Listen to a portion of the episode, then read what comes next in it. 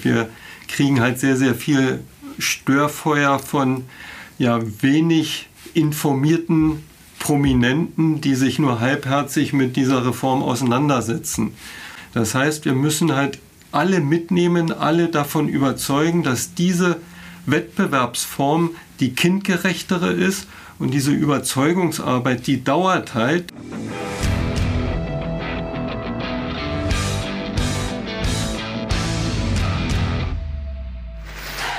Der neue Kinderfußball. Erst Faktencheck, dann Sinn und Zweck.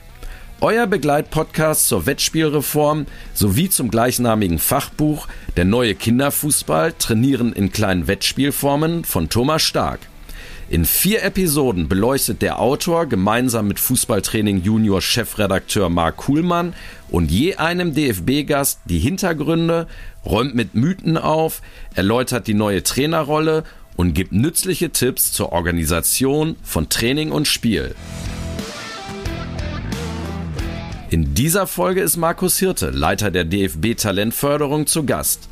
Warum gibt es die bundesweite Abkehr vom 7 gegen 7 Einzelspiel überhaupt? Welche Störfeuer behinderten den Prozess? Und wann dürfen wir mit den ersten Reformergebnissen in Fußball Deutschland rechnen? Antworten darauf gibt es jetzt auf die Ohren. Zunächst im Faktencheck, dann beim Talk im Sinn und Zweck. Der Faktencheck. Drei Minuten kompaktes Wissen zur Wettspielreform. Warum gibt es die Wettspielreform?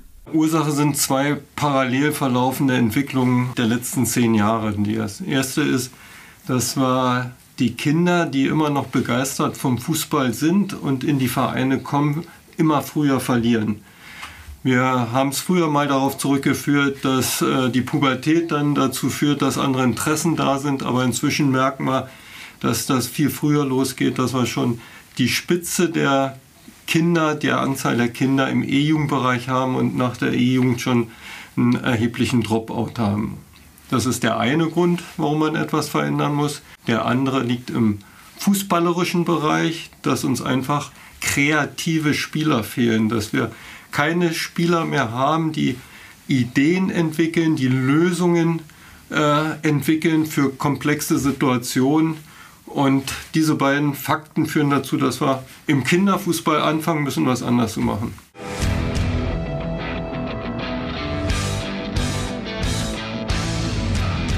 Was soll jetzt besser werden? Na, zunächst mal nehmen alle Kinder viel aktiver am Spiel teil und haben dadurch viel mehr Spaß und Freude am Geschehen. Die Kinder haben viele persönliche Erfolgserlebnisse. Und dadurch entwickeln sie eine viel engere Bindung zum Fußball. Alle Kinder erhalten die gleichen Einsatzzeiten. Die kleineren Teams sorgen für mehr Ballkontakte bei jedem Kind. Der Kinderfußball wird kindgerechter.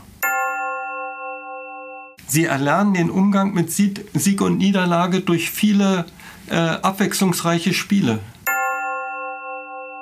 Team- und Spielfeldgrößen wachsen mit dem Alter der Kinder mit. Die Mannschaften sind immer spielfähig, egal ob mit drei oder mit 20 Spielern zum Turnier gekommen wird. Und aufgrund der Vielzahl der Spiele äh, wechseln Sieg und Niederlage ab. Die Kinder leben im Hier und Jetzt. In dem Moment, wo sie vielleicht gerade ein Spiel verloren haben, sind sie Minuten später wieder in der neuen Situation und mit vollem Ehrgeiz wieder dabei.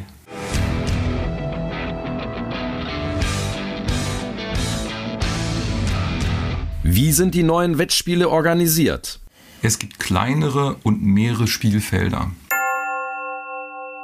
Es gibt keine Meisterrunden, keinen Turniersieger und keine Tabellen.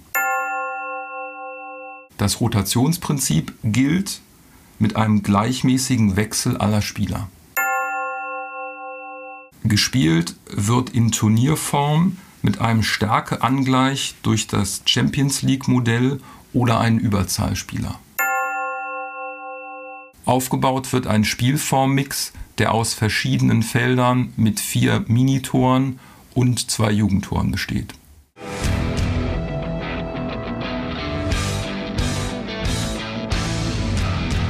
Der Talk zum Thema. über Sinn und Zweck der Wettspielreform. Ja, Markus, äh, die Wettspielreform ist momentan in aller Munde. Ähm, wir sehen Werbespots auf den öffentlich-rechtlichen, wo für den neuen Kinderfußball geworben wird. Viele Protagonisten aus dem Profifußball äußern sich zurzeit. Wie fühlt es sich für dich als jemand, der jetzt jahrelang viel Herzblut in die Reform gesteckt hat, so auf der Zielgeraden, ein Dreivierteljahr vor Implementierung ähm, für dich an?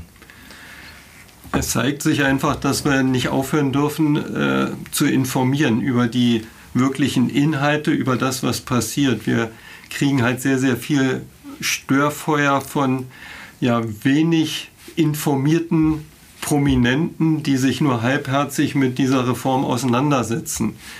Und äh, Fußball ist insgesamt sehr traditionell. Jeder erinnert sich an das, was er gemacht hat und vergisst dabei, dass sich die gesellschaftlichen Rahmenbedingungen verändert haben. Die Kinder spielen nicht mehr so viel frei. Klassiker Straßenfußball. Und diese Veränderung erstmal zu akzeptieren und daraus dann die notwendigen Schlussfolgerungen zu ziehen, fällt vielen halt sehr schwer. Jetzt war der Weg ja auch bis 2024 lang und beschwerlich. Ähm, kannst du vielleicht mal skizzieren, was die Implementierung so erschwert hat? Na, grundsätzlich ist es ja in Deutschland so, dass wir sehr föderal aufgebaut sind und das auch im Fußball. Wir haben sehr viele Landesverbände und die Landesverbände wieder Kreise und der Kinderfußball, diese Spielklassen werden in den Kreisen organisiert. Das heißt, wir müssen halt alle mitnehmen, alle davon überzeugen, dass diese Wettbewerbsform die kindgerechtere ist und diese Überzeugungsarbeit, die dauert halt. Und wenn man dann als DFB kommt und sagt, wir machen das morgen so, dann hat man viel, viel mehr Gegenwind, als wenn man versucht, über einen langen Prozess, der mühsam ist, aber besser zu informieren und bis in die Kreise hinein dann gerade diejenigen, die es umsetzen sollen, auch von der Sinnhaftigkeit zu überzeugen. Welche Schwächen habt ihr beim DFB denn jetzt ausgemacht von dem, beim, beim klassischen 7 gegen 7 Einzelspiel, was ja jetzt äh, eine ganze Zeit lang in den, im Grundlagenbereich F, E-Junioren an der Tagesordnung war? Na, die größte Schwäche ist, dass beim 7 gegen 7 nur wenige Spieler wirklich ins Spiel involviert sind. Wir haben Positionsspezifika, wo Kinder nicht die eigene Hälfte verlassen dürfen, ganz wenige Ballkontakte bekommen. Wir haben Spieler, die außen sind und vielleicht nur minutenweise eingewechselt werden. Wir haben Kinder, die vielleicht gar nicht zum Spieltag mitgenommen werden, weil äh, ich kann halt nur zehn Spieler, elf Spieler, Spielerinnen einsetzen so dass ich halt sehr, sehr viele Kinder einfach schon auf diesem Weg verliere. Die Frustration bei Kindern ist dann sehr schnell, sehr hoch und das ist sicherlich ein erheblicher Grund für den Dropout, dass wir Kinder dann halt schon im Kinder Kindesalter dann halt auch verlieren. Mhm. Ähm, Thomas, du bist ja unsere in der Podcast-Reihe unsere Stimme aus der Praxis so könnte man sagen. Und es ist ja immer so, dass bei Reformen immer Fragen aufwerfen und Unsicherheiten auch erzeugen, in dem Fall jetzt bei den Trainern an der Basis. Du bist ja im Austausch mit den Kollegen, auch gerade im Kölner Raum und auch weit darüber hinaus. Ähm, worüber machen die sich so Gedanken während des ganzen Prozesses? Was sind da so die Unsicherheiten und die Fragen, die auftauchen? Ja, die größten Sorgen bestehen darin, wie man halt diese eigenen Heimturniere dann organisiert ähm, wie man halt äh, den Aufbau, die Organisation, den Abbau äh, schafft und als äh, Verein und als Mannschaft bewältigen kann. Und ähm, dabei ist es halt wichtig, sich immer vor Augen zu führen, dass man ja letztlich weniger Heimturniere spielt als vorher, dass man immer Hilfe hat und dass man Aufgaben auf mehrere Schultern verteilen kann. Äh, Im Kinderfußball sind ja immer Eltern dabei die dann äh, beim Auf- und Abbau helfen können, die dann kleine Teams betreuen, sodass äh, jeder dann halt einzelne Aufgaben übernehmen kann und dadurch ist letztlich gar nicht mehr Aufwand ist als vorher. Natürlich macht der Trainer sich Gedanken über sein neues Aufgabengebiet, aber Ziel der Wettspielreform ist es ja auch, die Kinder wieder in den Mittelpunkt zu rücken, also tatsächlich auch die Protagonisten des Ganzen. Darum geht es ja. Jetzt habt ihr ja in Köln in der 3 gegen 3 Liga auch schon viele Erfahrungen gesammelt, auch schon seit einigen Jahren. Wie nehmen denn die jungen Mädchen die, die neuen Wettbewerbsformen an? Äh, die Kinder lieben die neuen Spielformen. Und zwar deshalb, weil sie alle immer mitspielen können, jedes Wochenende.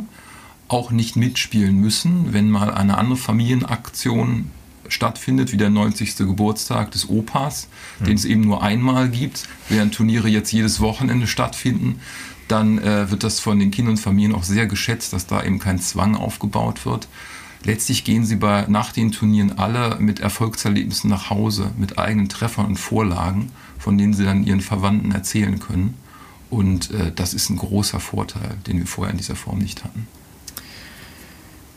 Äh, Markus Thomas hat es ja jetzt anklingen lassen, dass die Mannschaften jetzt immer spielfähig sind und du ja auch im Faktencheck, egal ob jetzt ein Kader am Wochenende aus drei Kindern besteht oder auch aus 20.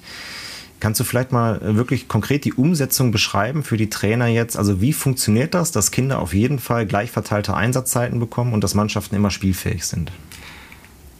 Na, sie melden erstmal die Anzahl der Teams nach der Anzahl der Kinder, die an diesem Wochenende beteiligt sind.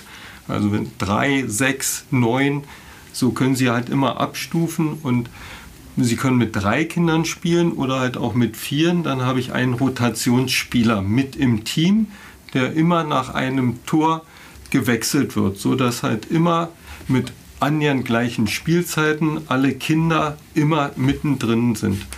So komme ich zu ähnlichen Spielzeiten und habe wenig Pausenzeiten. Die Kinder sind immer drin und ich kann halt im Vorfeld schon bestimmen, wie viele Teams aus meiner Mannschaft ich bilden kann. Ähm, Thomas Markus hat es im Faktencheck ähm, deutlich angesprochen. Die beiden Hauptargumente für eine Reform ähm, ist zum einen der Dropout, der zu verzeichnende Dropout, zum anderen äh, das Fehlen von Kreativspielern in Breite und Spitze. Jetzt habt ihr ja schon mehr als sechs Jahre Erfahrung gesammelt in Köln in den neuen Wettspielen. Hast du jetzt nach dieser doch auch langen Zeit so ein Gespür für dich schon entwickelt oder kannst du uns eine Tendenz geben, ob mit den neuen Spielformen die Schwächen, die wir bisher festgestellt haben, ob die behoben werden können. Also hast du das Gefühl, dass eure Spieler ja fester mit dem Fußball verwurzelt sind als vielleicht zuvor und sich auch besser entwickeln? Also was auf jeden Fall festzustellen ist, ist, dass diese Begeisterung für den Sport Fußball äh, enorm zugenommen hat und sich das, glaube ich, auch länger erhält. Äh, es ist natürlich nicht so, dass wir den Dropout von heute auf morgen verändern können. Da gibt es ja auch viele Einflussfaktoren wie die Medienwelt. Aber ich habe äh, durchaus den Eindruck, dass die Kinder, die sich zum Beispiel jetzt dann Ende der E-Jugend nochmal für eine andere Sportart entschieden haben oder mal eine Pause einlegen, dass die dem Fußball auch erhalten bleiben. Und dass die auch äh, mit sehr positiven Erlebnissen aus diesen neuen Spielformen kommen. Und äh, dann uns ja auch in anderer Funktion nochmal zur Verfügung stehen. Also gerne den Verein erhalten bleiben, dann auch mitmachen bei Vereinsfesten teilweise. Und dann sind sie ja auch schon zwölf Jahre und älter, sogar dann kleine Teams bei den Turnieren betreuen. Mhm. Ich glaube, dass wir auf jeden Fall erreichen können, dass wir auf diese Weise schon erreicht haben, dass die Bindung zum Fußball größer geworden ist und alles andere wird sich einfach über die Jahre zeigen. Und ich bin davon überzeugt, auch wenn man das so verfolgt, dass die Mehrheit der Kinder auch deutlich besser wird, mit mehr Ballkontakten, mit mehr Erfolgserlebnissen, mit mehr Freude an der Sache lerne ich einfach besser. Und das äh, wirkt sich aus. Es werden nicht alles Bundesliga-Profis, aber insgesamt wird das Niveau definitiv besser. Genau, dein, dein DFB-Kollege Hannes Wolf, der geht ja jetzt gerade durch, zieht durch die Lande mit der Trainingsphilosophie Deutschland. Da ist ja auch eine Grafik, die ganz schön das zeigt. Ne? Also ein bisschen plakativ, mit wie viel Ballkontakt, wie viel Aktion jeder Spieler jetzt eigentlich mehr hat. Das waren sind gerundete Zahlen, aber man, sag das würde selbst meine Oma verstehen, relativ schnell aufgrund der Zahlen, dass da eine Entwicklung passieren muss. Ja, und das Entscheidende gerade dann auch in den älteren Jahrgängen ist ja, dass ich immer wieder spielrelevante Situationen herstelle und ich Spielformen spiele über Einflussnahme steuern kann, über Regeln steuern kann, über Größe der Spielfelder steuern kann, über Art der Tore steuern kann. Also ich kann als Trainer sehr gezielt Inhalte in Spiele hineinpacken und habe immer wieder absolut spielrelevante Entscheidungen zu treffen. Und das fordert einfach auch die Ideenvielfalt, die Kreativität und die ja, intuitiven äh, Handlungen. Das Ja. wird, das, genau, das wird ja, ja, bitte? Ganz gut. Und, was- und aus dem, was Markus jetzt gesagt hat, ergibt sich halt auch, dass den Kindern der Übergang in größere Spielformen dann leichter fällt. Weil die Grundausbildung so gut ist, sie schon so viele Entscheidungen getroffen haben und so viele Spielsituationen kennengelernt haben, dass sie das dann halt auch viel leichter anwenden können auf die größeren Spielformen und es ihnen eben auch leichter fällt, dort notwendige neue Inhalte aufzunehmen. Voraussetzung dafür ist, dass wir uns auch als Trainer verändern, Dinge halt zulassen und nicht alles steuern wollen, nicht fast als Marionettenspieler Ja. da sein wollen. Genau diese Erfahrungen zulassen, Erlebnisse schaffen, aus denen die Kinder dann halt ihre Erfahrungen sammeln und aus diesem Repertoire dann schöpfen können. Ja, wunderbar. Du hast jetzt schon fast unsere Episode 3 vorweggegriffen, wo es um die neue Rolle des Kindertrainers in Training und Spiel geht. Da haben wir ist die, gut, dass haben wir das dann auch aus Genau. Episode 1 noch ein bisschen ableiten. Wunder, dann. wunderbar, da kommt dann der Kollege äh, Manuel Schulitz nochmal noch mal zu Wort. Ähm, das ist aber schon mal, denke ich, ein ganz guter Einstieg jetzt für uns. Ich finde immer so eine Schwierigkeit auch noch. Also wir verändern jetzt die Rolle des Trainers. Aus dem Selbstverständnis raus sollte das ja schon passieren. Das Spiel selber oder die Trainingsform selber wird der neue Trainer sein, sozusagen, ohne viel Zutun des Trainers. Aber trotzdem, ich sag mal, diese Denke bei Eltern, bei Vereinsvorständen, bei Leuten, die im Fußball mitreden, ist ja immer noch auch fest in den Köpfen drin, dass Trainerqualität an den Ergebnissen gemessen wird und äh, nicht an der Entwicklung des, des Einzelnen. Siehst du da, Markus, eine Chance, so sowas aufzubrechen in den Köpfen der Leute? Vor allem sehe ich eine Chance da drin, viel mehr Eltern und auch bewusst Eltern, also auch Mütter, für diese Aufgabe halt zu gewinnen und zu entwickeln. Weil die kindgerechte Umgang, sich in die Kinder hineinzuversetzen, das ist das zentrale Anliegen. Und wenn man das transportieren kann, glaube ich, ist die Scheu von Eltern halt dort äh, auch als Trainer, Trainerin zu agieren, halt viel, viel geringer. Und die Chance ist da, dass eben nicht dieses Trainer-Selbstverständnis von Anfang an da ist, und über gerade Kindertrainer-Zertifikat, über viele begleitende Maßnahmen wollen wir genau das auch transportieren und diesen Eltern dann halt auch eine gewisse Sicherheit einfach mitgeben in dem, was sie dann tun können. Ja, das ist halt auch, äh, es, es ist auch eine gute Entwicklung, dass die Aufgaben für die Trainer und Teambetreuer dann am Wochenende einfach leichter geworden sind. Dadurch können wir eben auch äh, viel leichter, gerade bei den äh, Turnieren am Wochenende, mal die Teambetreuung, die Aufgaben dort auf Eltern übertragen. Weil eben die Kinder lernen, schon vieles selbst zu machen, auf die Regeln zu achten, auf die Rotation zu achten. Und dadurch fördern wir ja auch nochmal die Selbstständigkeit der Spieler. Im Idealfall ist so ein kleines Team mit einer gewissen Spielerfahrung in der Lage, sich selbst zu organisieren. Die wissen dann schon selbst, wer mit der Rotation dran ist, Ja. wie gespielt wird und haben dann ganz ein gutes Gefühl für die Abläufe. Das geht nicht von jetzt auf gleich, aber wir tendieren immer dazu, die Kinder zu unterschätzen. Sie lernen das unglaublich schnell und brauchen nicht über Jahre eine Anleitung, sondern über wenige Turniere haben sie das begriffen. Aber apropos leicht, also ich werfe euch mal jetzt zwei O-Töne hin, die ihr kennen werdet. Wir gehen nur noch den leichten und den seichten Weg. Demnächst spielen wir mit einem eckigen Ball, damit er den Untalentierten nicht wegläuft. Diese Aussagen kennen wir jetzt ohne Namen zu nennen von äh, Protagonisten ähm, ja, aus, dem, aus dem Profifußball. Ähm, und natürlich bestimmen sie auch die Schlagzeilen damit, das muss man sagen. Die Deba Debatte ist nochmal neu eröffnet, kurz vor Implementierung jetzt der neuen Wettspiele. Und ähm, die Fachpresse, so Thomas war auch unser Eindruck mal im Vorgespräch, die haben sich gut positioniert. Äh, die sind offensichtlich besser informiert als viele der äh, genannten Experten und äh, haben eine Zeitung titelte drei Fußballexperten, die eine Gemeinsamkeit haben, sie haben keinen Plan vom Kinderfußball. Eine Aussage.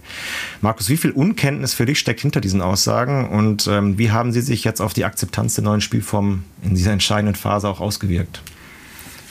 Nee, sie zeugen ja von maximaler Unkenntnis oder sehr äh, bescheidener Kenntnis äh, von dem, was dort wirklich transportiert wird. Und mit solchen Schlagworten, dass Ergebnisse abgeschafft werden, dass nicht mehr gewonnen werden darf oder nicht mehr verloren werden darf, zeigt einfach, dass man sich damit nicht auseinandergesetzt hat. Die Wahrheit ist ja, dass ich über diese Turnierform viel mehr Ergebnisse habe, viel häufiger gewinne und verliere, dass die Kinder halt genau in diesem Modus ja drin sind.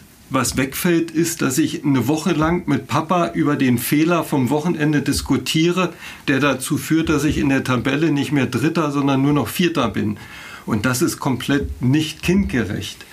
Und deswegen ist es halt immer noch die Aufgabe, dort zu informieren. Und genau, es ist, ist halt sehr, sehr schade, dass solche Prominenten, wenn sie so etwas sagen, sich nicht damit auseinandersetzen, weil sie verursachen damit schon erheblichen Schaden. Mhm.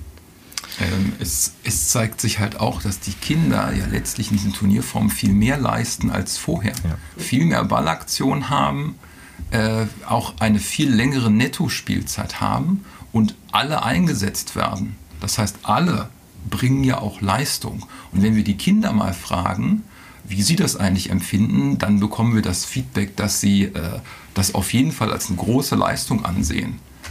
Mit viel Aktivität, alle geschwitzt haben, ja. alle äh, Tore erzielt haben, richtig Gas gegeben haben. Und für mich jetzt von der, von der Draufsicht würde ich halt auch sagen, dadurch, dass sich die Paarungen ja immer angleichen, leistungshomogene Paarungen haben wir ja. Und wenn wir gesagt haben, haben wir nicht mehr ein, das eine Spiel am Wochenende, sondern sechs oder sieben.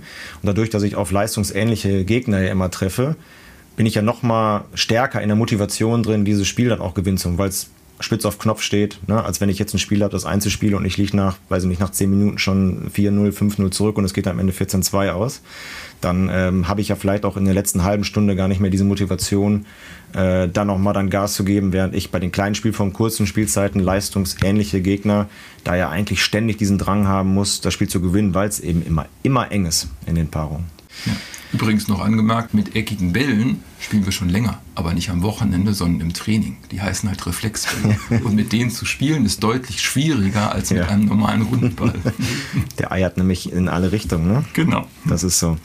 Ja, prima. Abschließende Frage, Markus, und die würde ich mal in deine Richtung stellen, weil sie für dich und auch deine Kollegen beim DFB im Spitzenverband sicherlich von, von großem Interesse ist.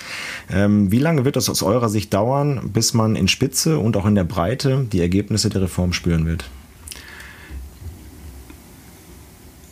Das ist eine schwierige Sache, weil es äh, schwierige Frage, weil es ja genau darauf ankommt, was will ich wahrnehmen. Ich habe ja vorhin schon gesagt, jetzt nach fünf, sechs Jahren in den Bereichen, in denen das schon etabliert ist, sieht man Veränderungen. Das ist spürbar, das ist sichtbar. Wenn wir davon ausgehen, wann haben wir einen anderen Spielertyp, vielleicht durchgängig im, im, im Herrenbereich, im, im Erwachsenenbereich, dann braucht man ja nur die Jahre zählen, die Kinder brauchen, um dort dann halt letztendlich auch zu landen. Äh, von daher ist das halt eine Frage der, der, der Sichtweise und der Perspektive darauf. Äh, ich bin davon überzeugt, dass wir Veränderungen relativ schnell wahrnehmen können, dass sie dazu führen, dass wir einen anderen Fußball, andere Spielertypen haben, die dann im Erwachsenenbereich ankommen.